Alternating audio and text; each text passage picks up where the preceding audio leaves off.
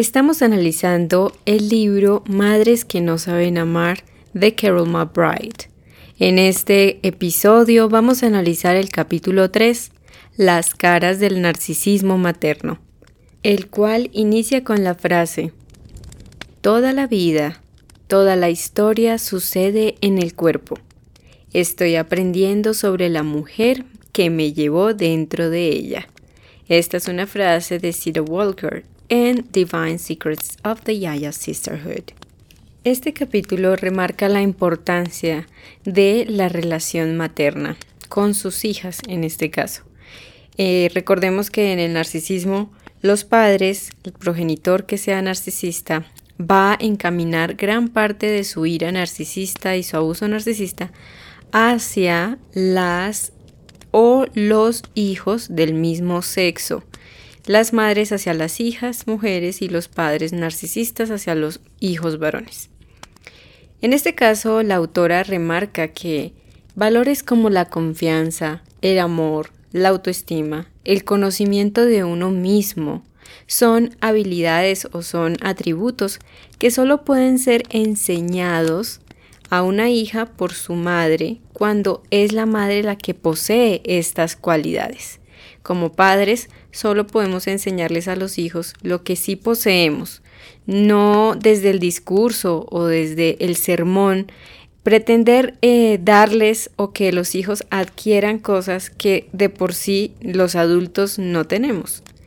En este caso, en el contexto de una madre y una hija, para lograr transmitir estos atributos, estas ah, cualidades, Transmitirlas con éxito dependerá del tipo de relación que la madre forje o cree con su hija, que deberá ser una relación entregada, equilibrada y por supuesto sana.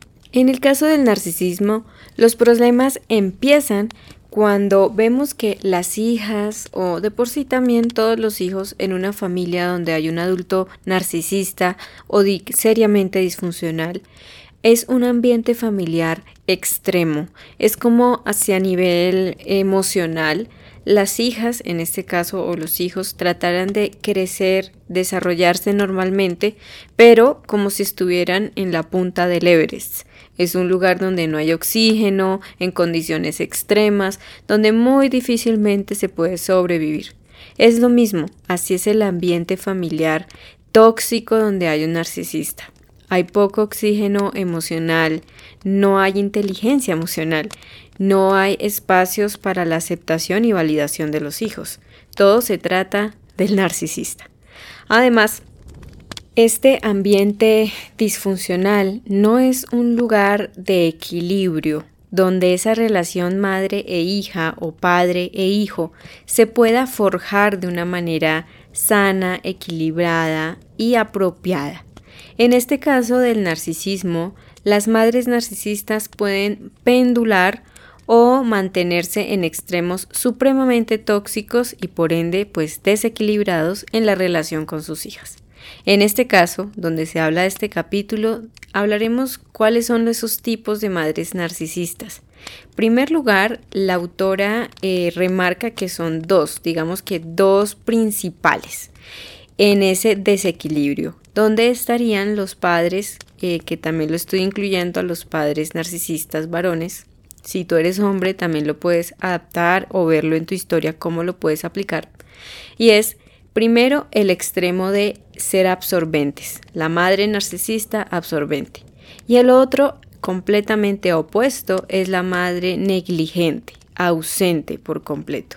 Podríamos llegar a creer que los opuestos es bueno una persona que se esmere si por ejemplo tuvo un padre en su vida ausente, una persona que nunca estaba es muy normal que cuando sea papá o mamá quiera ser una persona muy presente con sus hijos, estar todo el tiempo para ellos, pero eso lo podría llevar al otro extremo de ser una persona ya muy absorbente, invasiva e hipercontrolador. En este caso, la autora enfatiza que ambos extremos son completamente nocivos y dejan efectos desastrosos. Incluso pueden llegar a ser los mismos daños, a la larga es el mismo daño, sea en el extremo en el que se encuentre la madre narcisista o el padre disfuncional, progenitor disfuncional. Solo que en la vida adulta de los hijos se van a manifestar estos daños de formas diferentes. En el caso de una madre narcisista que es absorbente, va a ser una persona que asfixia a sus hijos, es muy invasiva y a la larga no es consciente de las necesidades y deseos propios de su hija, sus propias elecciones, su vida, las decisiones que ella quiere tomar por sí misma. Entonces vas a sentir todo el tiempo, si tienes una madre narcisista absorbente, que tus, mm, tu propia imagen no es vista por tu madre, porque sientes más la presión de lo que tienes que ser para ella, de cómo debes ser para ella, de la persona que ella te impone que tú tienes que ser, más que ella te pueda validar a quién eres tú realmente como ya eres como persona. Entonces tienes que ser alguien que ella quiere, pero no te valida y no te deja ser tú misma, tú mismo. En medio de las constantes presiones de ese progenitor asfixiante y absorbente, pues te vas a encontrar en esa lucha también por querer ganar su amor, su aprobación, su validación y te termina siempre como adaptando, como si fueras de, plastilina, de gelatina, una goma flexible para ser complacente a todas sus exigencias, lo que resultó en que te perdieras a ti mismo, que no te conocieras realmente, que no supieras quién eres como persona, que te perdieras en el camino y fueses nomás como un camaleón que se camufla en el extremo o en el eh, entorno, en el ambiente en el que se encuentre. Entonces también en todas tus relaciones puedes llegar a ser una persona demasiado complaciente, eres una persona que no pone límites, una persona que mm, le cuesta muchísimo tomar decisiones por sí misma, por sí mismo, qué es lo que yo realmente quiero. Entonces necesitas que la gente te diga qué hacer con tu vida, eres muy indeciso, muy insegura, inseguro, te cuesta muchísimo conocerte, no sabes quién eres realmente. En el, caso de una madre narcisista negligente o ausente, el mensaje que se le transmite a la hija es que ella es invisible. Es una persona que no existe, que no hay cabida para ti en la vida de tu madre narcisista. Yo quiero recalcar aquí en la manera personal que analizo el libro, es que no necesariamente que un padre tenga que ser necesariamente narcisista para ser invasivo o negligente. Yo he tenido experiencias que mientras yo crecía, los adultos de mi vida estaban en esos dos extremos. El uno era completamente ausente, mm, invisible, por más de que estuviera en cuerpo, digámoslo ahí físicamente, pero el otro era supremamente asfixiante, era invasivo. Entonces por eso yo creo, y puedo decirlo por mi propia experiencia, que la autora tiene toda la razón. Los efectos que dejaron igual se quedaron. Entonces los extremos no son buenos. Lo importante aquí es el equilibrio.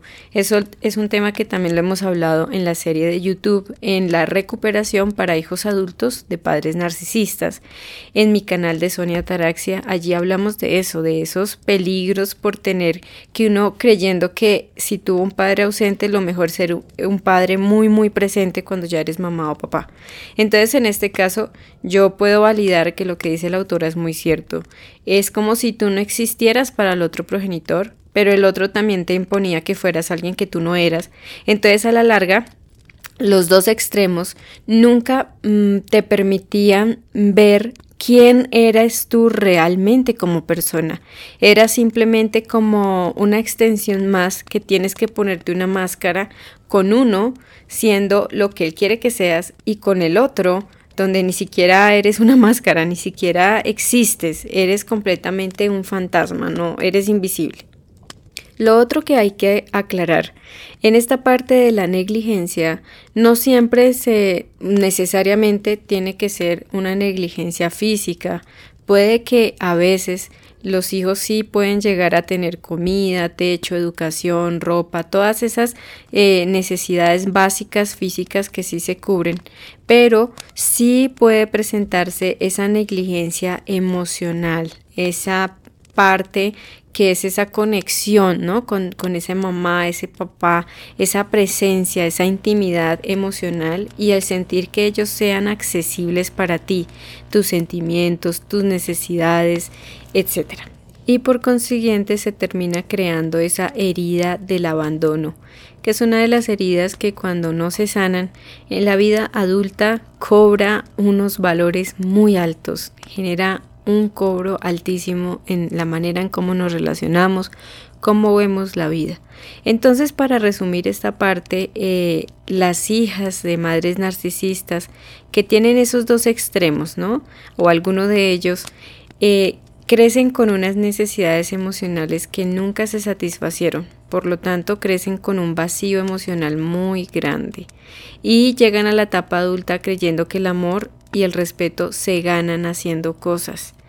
Es allí donde cuando vemos adultos que son un poco más seguros, que tienen autoestima, que no son tan, eh, no sé, como tan evitativos y como con tantos complejos e inseguridades, es porque cuando crecieron, ese depósito emocional, como cuando vamos a, cargar de, gasolina o, o de combustible un coche, un automóvil, un carro, como le digan en tu país, pues cuando llegas a la etapa adulta ese tanquecito emocional no está lleno. Más adelante hablaremos de todas esas eh, efectos y secuelas puntuales en la vida adulta, en la relación de pareja y en las demás cosas de la vida por tener este depósito emocional vacío y por haber crecido con ese eh, vínculo materno completamente disfuncional. Para resumir, diremos brevemente las principales características de una madre narcisista absorbente.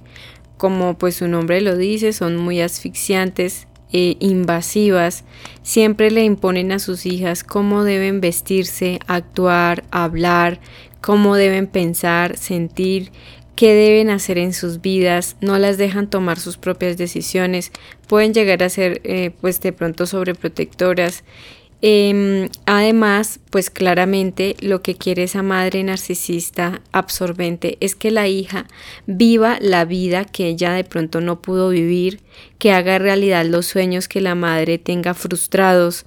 Eso también se ve mucho, como les dije, no solamente en casos donde pues no necesariamente haya narcisismo. Pero en este caso, pues eh, la, la madre siempre va a decirle a la hija que viva la vida que ella quiere. Como les decía en episodios anteriores, la hija es su avatar, ese es mi ejemplo, es como el avatar que tienes en un videojuego, tú lo vistes como quieres, eh, vas a los lugares donde quieres que vaya el avatar, si quiere comer, si quiere ir a te compras, es exactamente lo mismo, la hija es simplemente un avatar para esa mamá por lo tanto, la mamá siempre está diciéndole a la hija cómo actuar, cómo reaccionar, cómo sentir, y ella no tiene esa libertad para vivir su propia vida, para tomar sus propias decisiones, para ir hacia adelante, es su propia vida, no la de su madre.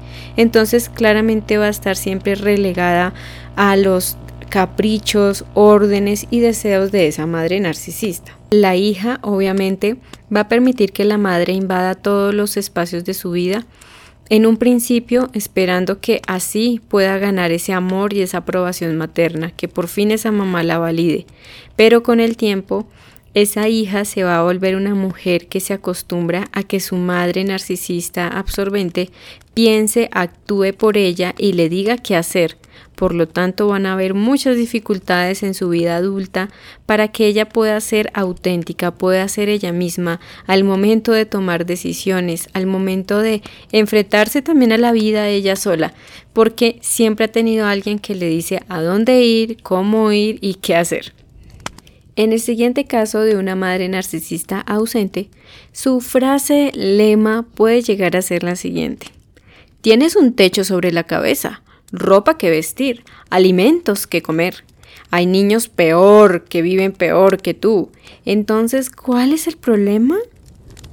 Obviamente, en el caso de una negligencia emocional, este puede llegar a ser el lema de una madre donde justifica su ausencia emocional, como si el hijo simplemente fuera un mueble, ¿no? Como un mueble más en la casa que, bueno, lo limpian, tienes un techo, estás ahí en la sala, tienes un plato de comida, entonces pues no te quejes, no hay nada más malo en ti o nada más que necesites.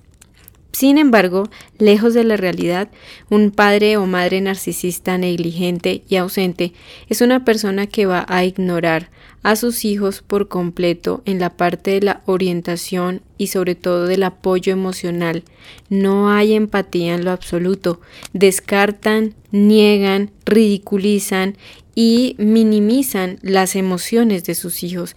Incluso pueden llegar a burlarse de sus sentimientos, remedarles, ridiculizarles de sus emociones, siempre diciéndoles que lo que a ellos les pasa no es nada, que siempre hay gente peor, que hay niños que viven mucho peor y que ellos son unos flojitos que se quejan por todo y no saben qué es vivir mal en la vida o también eh, los comparan con su infancia, ¿no? Como mi vida fue peor que la tuya, no te quejes y cosas por el estilo. Entonces básicamente no va a haber un, ningún tipo de conexión emocional. En este punto puede llegar a haber una pequeña posibilidad de que el daño narcisista no sea tan grave. Si y solo si cuando esa niña o ese, esa niña o ese niño que es objeto de esa ira narcisista llega a tener otro adulto que puede llegar a ser una figura emocional eh, de acogerle, de guiarle en la vida, que sea una persona que le llegue a validar, reconocer sus sentimientos, le proporcione algo de orientación en su vida, le escuche y sea una especie de apoyo, un hombro fuerte en el que pueda estar ahí ese niño, esa niña. Puede ser, por ejemplo, un tío, un abuelo, una abuelita, alguna, eh, un profesor o un consejero, no sé, un tutor, tutora, o el papá, el otro, el otro progenitor, algún adulto que de pronto esté cerca de ese niño para brindarle esa contención emocional y esa guía, esa orientación a medida que también va creciendo, ¿no? Por ejemplo, en los temas de la sexualidad, ese desarrollo, el despertar emocional cuando ya empiezan a crecer, preguntas, eh, el amarse a uno mismo como niña, uno aceptarse y tantas otras cuestiones que se van dando a medida que los hijos necesitan una guía y una contención emocional por parte de sus padres. En esta parte del capítulo hay algo que me llama la atención y me parece conmovedor. Es toda la experiencia que empieza a hablar la autora Carol McBride. En, ella es terapeuta y ha trabajado con cientos de mujeres y niñas que han tenido ese abuso narcisista por parte de sus madres y habla de que ella ha visto muchos casos de madres e hijas cuya relación hacia afuera parece buena. Yo siempre pongo el ejemplo de una manzana que se ve roja, fresca, apetitosa, pero por dentro está llena de gusanos, no tiene ninguna parte nada bueno que se pueda comer. Es lo mismo, ella habla que una vez en consulta, la niña puede ver cómo la niña, la hija, está sufriendo un dolor, confusión emocional y una angustia muy profunda. Es emocionante y me gusta ya cómo le dice a las niñas que ella es una médico de las de los sentimientos, de las emociones, para hacerles ver a las niñas o a los niños que se puede hablar de sentimientos y que claramente como sus padres les han ignorado, devaluado, anulado, negado sus emociones, allí es donde ellas pueden sacar eso. Es lindo ver que la autora resalta que los niños tienen ese poderoso, eh, esa poderosa capacidad de poderse sanar y curar fácilmente. Cuando empiezan a hablar de los sentimientos, de hecho, ellos pueden aprender mucho más rápido a hablar de sentimientos, expresar emociones, eh, dar muestras de afecto y por tanto, pues tienen una gran capacidad de curarse más rápidamente que los adultos Obviamente esto no solo en lo físico, un niño se cae y pronto de pronto ya cura fácil, cura rápido, ya se para, bueno, dependiendo, ¿no? Pero en este caso emocional es lo mismo, tienen una gran capacidad de resiliencia. Por eso lo importantísimo de nunca desanimarnos y siempre pensar que podemos intervenir y ayudar a que los niños también se sanen y se recuperen. Obviamente eso va a ayudar a minimizar eh, los efectos y las consecuencias, aunque obviamente hay abusos que son tan grandes y traumáticos que requieren de mucho más esfuerzo. El otro aspecto de la lectura que me llama poderosamente la atención es que ella resalta que lo que son las heridas emocionales, el vacío emocional, afectivo, es algo que o es un tipo de herida que no puede ser detectado, que puede llegar a estar ahí mucho tiempo, durante muchos años, quizás a toda la infancia, durante todo ese crecimiento porque en cambio el maltrato y la negligencia físicos son más visibles, son mucho más claros de, identificar. Otra característica que, por lo que se ve en la lectura, nos hace pensar que las madres narcisistas también pueden llegar a ser mujeres obsesivas con las tareas de limpieza en la casa. Eh, es curioso, pero solamente pueden llegar a ver a sus hijos como cosas para que hagan cosas en la casa, para que hagan oficios y tareas en la casa, como para que compensen su existencia de haber nacido, de estar ahí.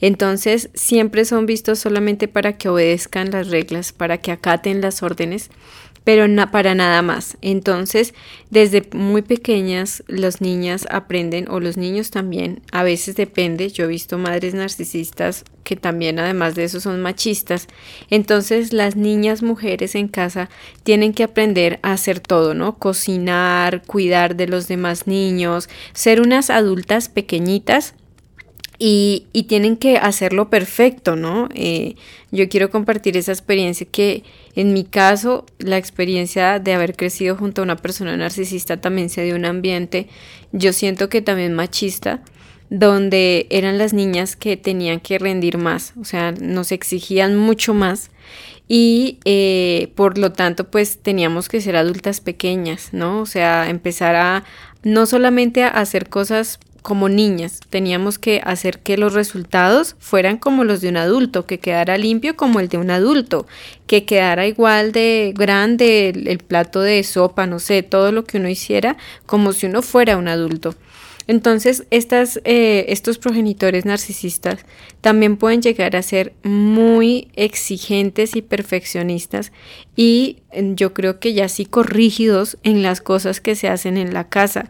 Eh, yo recuerdo que si había una, así fuera una pequeña mota de polvo en, en no sé, sobre algún mueble o algo, habían serios, serios problemas e incluso castigos físicos porque había polvo y estaba sucio.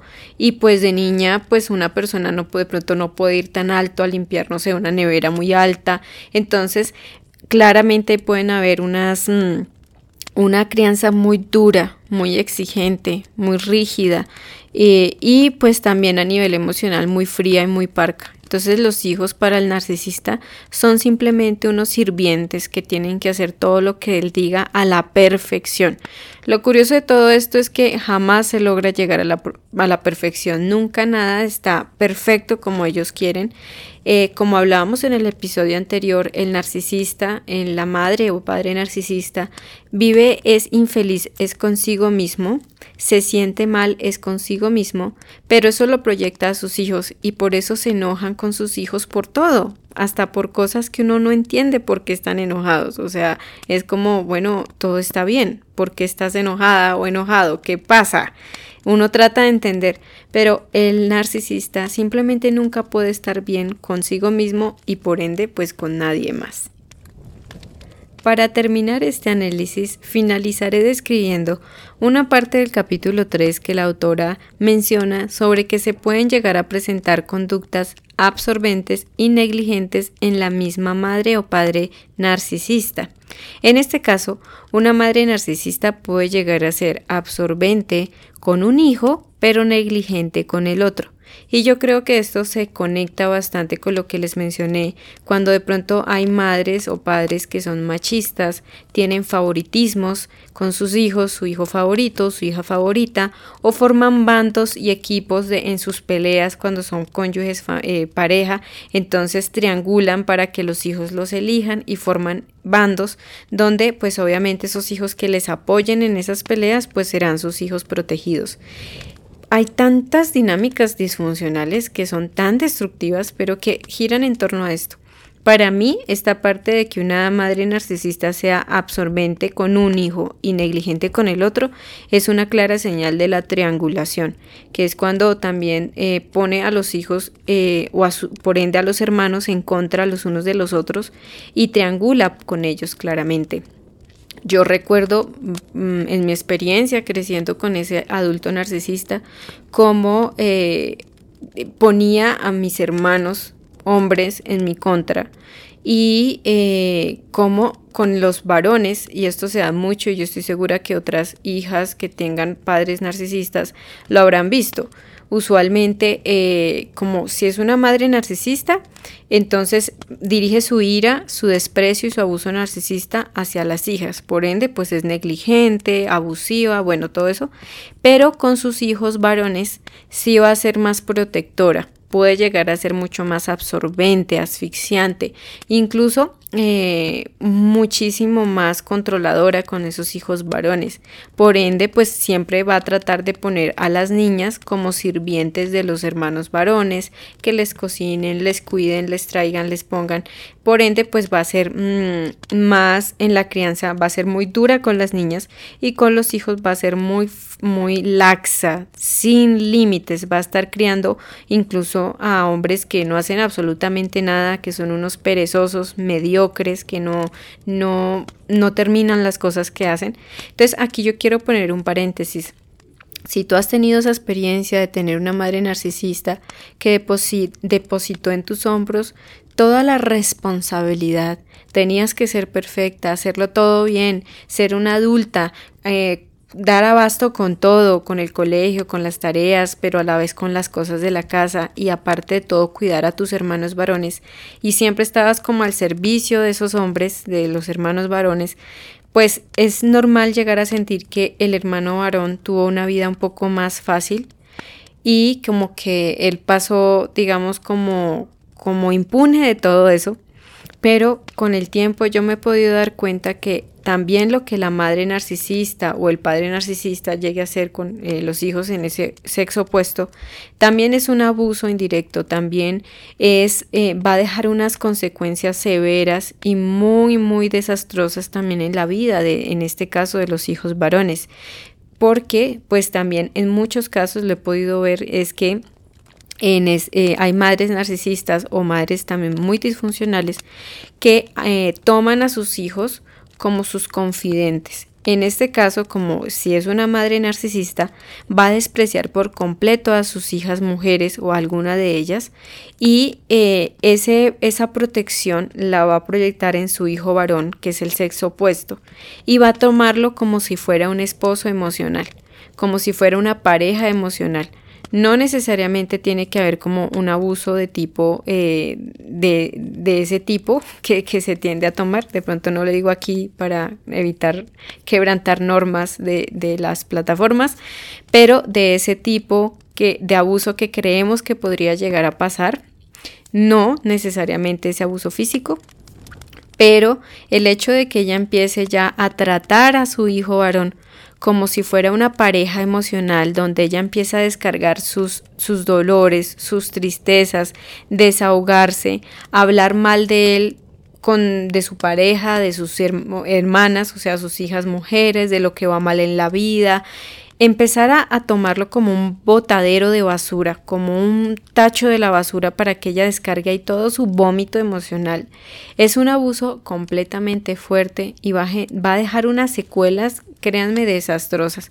De allí pueden salir hijos varones, obviamente como les dije, eh, que se sabotean, que no hacen nada en la vida, que son parasitarios, nunca van a generar una vida por ellos mismos, hombres completamente inmaduros porque mami siempre los cuida, mami siempre los protege, mami siempre les da todo, entonces son unos hijos que también son unos perezosos buenos para nada y pueden resultar en otros trastornos como sociópatas, psicópatas, eh, personas con trastornos serios de la personalidad, borderline, hay muchos otros más que pueden resultar en esos hijos varones. Obviamente este tipo de trato preferencial triangulador y lleno de manipulación entre los hijos va a hacer que mm, las relaciones como hermanos lleguen a afectarse incluso tal vez para toda la vida. ¿Cuántas rivalidades entre hermanos no se habrán originado fruto de que los padres hayan tenido esos favoritismos? Eh, cuando, por ejemplo, se crean las reglas en casa, eh, cuando uno de los hijos, que no es el favorito o es al que más se le exige, el castigo es un castigo ejemplar, si no digo que mucho más grande, pero cuando es ese hijo favorito, ese hijo que en este caso el protegido de esa mami narcisista que lo protege, lo justifica, lo deja porque es hombre, porque él puede, porque deje lo que él es diferente, él es un hombre, y toda esa basura machista, disfuncional que las mismas mujeres nos han enseñado en ese patriarcado a justificar que porque es hombre es diferente, que porque es hombre déjalo, como si ellos no pudieran, no sé, lavar un plato, pararse de la mesa, hacer sus cosas, tender su cama, qué sé yo, tantas cosas que también es en esa igualdad. Bueno, quiero aclarar, ¿no? Yo no estoy en contra de los hombres, estoy hablando dentro de este contexto tan disfuncional. Y pues volviendo al punto, ese tipo de mm, que no haya equidad, igualdad en las reglas y en las consecuencias, que el otro sí puede hacer lo que se le da la gana y no pasa absolutamente nada, también eh, puede llegar a fomentar esas eh, enemistades, rivalidades y gran, gran, gran amargura entre los hermanos. Entre ese hermano al que se le exigió tanto, pueden ser los hermanos mayores o en este caso una hija, mujer, y ese machismo y ese abuso y esa ira narcisista protegiendo a ese, a ese hijo varón que se vuelve un bueno para nada, un perezoso, alguien que no sirve para nada en la vida y pues que es un inmaduro emocional seriamente, ¿no? Porque siempre va a ser ese niño de mami. Aparte de las rivalidades, este hijo protegido por ese eh, o esos hijos privilegiados por ese progenitor narcisista también podrían llegar a desarrollar lo que hoy en día se le denomina el síndrome del emperador.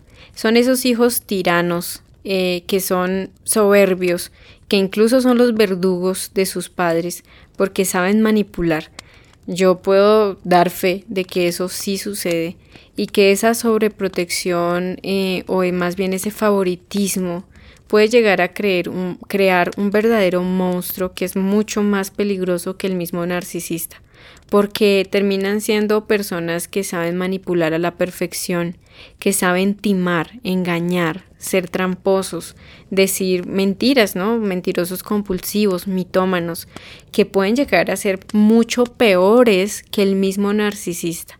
Entonces es como si en las películas como que un vampiro da a luz a un monstruo mucho más grande y peor que el mismo narcisista, porque el narcisista aparte de todo el abuso que también deposita en ese hijo, también muy seguramente va a heredarle ese legado narcisista, disfuncional, desfigurado. Pero bueno, vamos a dejar hasta aquí este análisis. Em, me ha servido muchísimo este libro, como les he dicho, ha sido una experiencia muy bonita para mí y por eso también decidí hacer este análisis, fruto también de haber tenido ese proceso de recuperación, de sanación, porque también la idea es que esto se encamine a la liberación. Quiero cerrar, dar como esa esperanza, de aliento de esperanza, de decir que si has tenido que vivir esas injusticias por tantos años, esa amarga eh, decepción de ver que con el uno eran tan protectores, tan condescendientes, comprensivos, pero que contigo fueron tan duros, tan perfeccionistas, inflexibles, rígidos, severos, En mi caso, después de todo este proceso de sanación y recuperación, que obviamente sigue en mi vida, porque para mí la recuperación es un estilo de vida, no es una meta a la que llegas, es una manera en la que vives. Cuando puedo ya profundizar en mi sanación, he podido dar gracias de haber sido más bien la hija, que fue como ese chivo expiatorio, la que fue excluida, la que fue eh, más, eh, a la que más se le exigió de una manera muy dura, eh, que incluso era desproporcional para haber sido una niña. Doy gracias porque generó en mí otras habilidades mucho más, más grandes.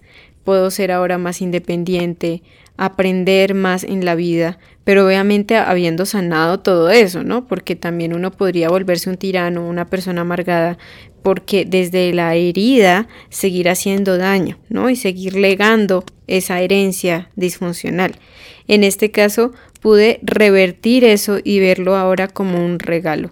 Eh, yo he visto que los hijos que fueron los sobreprotegidos por ese progenitor narcisista que fueron sus favoritos, les cuesta incluso muchísimo más eh, volver a ser o tratar de ser personas autosuficientes, funcionales, personas que terminen lo que hacen, que se enfoquen algo en la vida, que no sean tan vividores o parasitarios en la manera de, de vivir sus relaciones afectivas o interpersonales. Bueno, obviamente esto es una opinión ya muy personal desde mi parte y fruto de haber tenido un proceso largo y profundo de recuperación, el cual sigue vigente, pero que obviamente no es una verdad absoluta, no es algo que tengas que verlo también desde esa forma. Cada persona va a ir descubriendo las cosas que puede transformar en una poderosa fortaleza. Esto fruto obviamente, como te dije, de haber tenido una gran recuperación, de perseverar en esa sanidad, en esa recuperación, en curar esas heridas. Porque igual no podemos dejar de validar que igual haber sido el hijo que fuiste el, el, sobreprotegido o que haya sido el abandonado, tampoco podemos dejar de lado que obviamente ambos son tipos de abusos distintos que dejan serias secuelas y que por descontado también se pueden recuperar. Si tú que me escuchas fuiste ese hijo también sobreprotegido, el niño de oro, como dicen, ¿no? El niño dorado, ese niño que el narcisista siempre protegió, obviamente por descontado también te puedes recuperar y tener una experiencia diferente. Yo lo hablo que en mi caso y en mi historia fui esa hija que pues fue el chivo expiatorio y que ese progenitor narcisista siempre me dio el mensaje, tienes que solucionar las cosas por ti misma, a mí no me pidas ayuda, arréglatelas tú sola. Entonces yo sé que también esa parte de crecer en esa gran soledad, de no saber con quién contar, de no tener una figura de guía emocional en la vida, también no fue tarea fácil. Yo lo que digo hoy lo digo desde el respeto, pero lo digo también desde mi cosecha, como desde mi propia cosecha, fruto de varios años de haber eh, profundizado en este proceso, ¿no? De, de, haberlo transitado y créanme que lo sigo transitando y tengo que transformarlo. Hoy me recuerdo a mí misma que no estoy sola. Eso es lo que quiero dejar también de reflexión para ti. Si tuviste que crecer en medio de tanta soledad, de que también ese progenitor te decía, arréglatela sola, arréglatela solo, Mira qué vas a hacer, a mí no me pidas ayuda, no le pidas ayuda a nadie, aquí nadie te va a hacer nada, hazlo tú solo. Obviamente esto es algo muy doloroso para un niño, para alguien que crecía y que tenía que, que más bien recibir ese apoyo y esa ayuda y esa guía. Entonces, es decirte que sí se puede recuperar, que hoy en día realmente no estamos solos y que también este proceso de recuperación no ha sido fruto de la soledad, ha sido también un proceso de apoyarme en otras personas, de buscar ayuda, de ir y, y, sí, más bien buscar a personas y dejarme también buscar por personas que realmente quisiéramos sanar, recuperarnos y vivir una vida diferente. Te quiero agradecer infinitamente por tu tiempo. Gracias por haberme escuchado en el día de hoy. Recuerda que nos seguimos escuchando aquí en Píldoras Ataraxia. En el próximo episodio estaremos hablando de la parte de este capítulo 3 sobre las seis caras del narcisismo materno. Hay otros subtipos de madres narcisistas que vamos a estar describiendo en el próximo episodio. Conoce mucho más sobre mente y relaciones sanas en el canal de YouTube Sonia Taraxia y encuéntrame en Instagram y Twitter como Sonia-Ataraxia. Gracias, muchas gracias por escuchar Sonia Taraxia.